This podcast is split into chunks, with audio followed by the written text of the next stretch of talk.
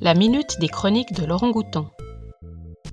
Aujourd'hui, on parle de Jour à Leontica de Fabio Andina. Le narrateur, de retour dans son village natal dans les montagnes tessinoises, a un énigmatique voisin, Felice.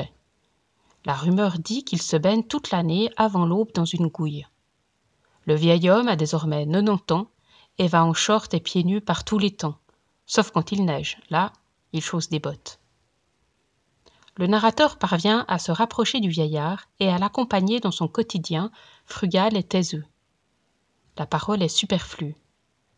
Le Felice paraît lire dans les pensées de son observateur avant que celui-ci n'ose formuler une question.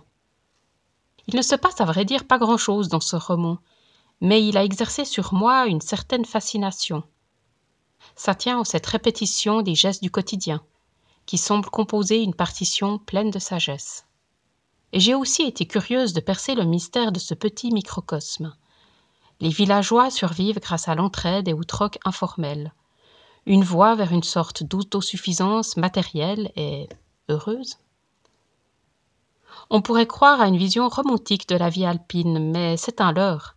Fabio Andina consigne, tel un anthropologue, les traces d'un monde sur le point de disparaître. Une lecture autant concrète que poétique, rythmée par les foulées vigoureuses du Felice et le souffle du vent dans les malaises qui accompagnent l'écoulement imperceptible du temps.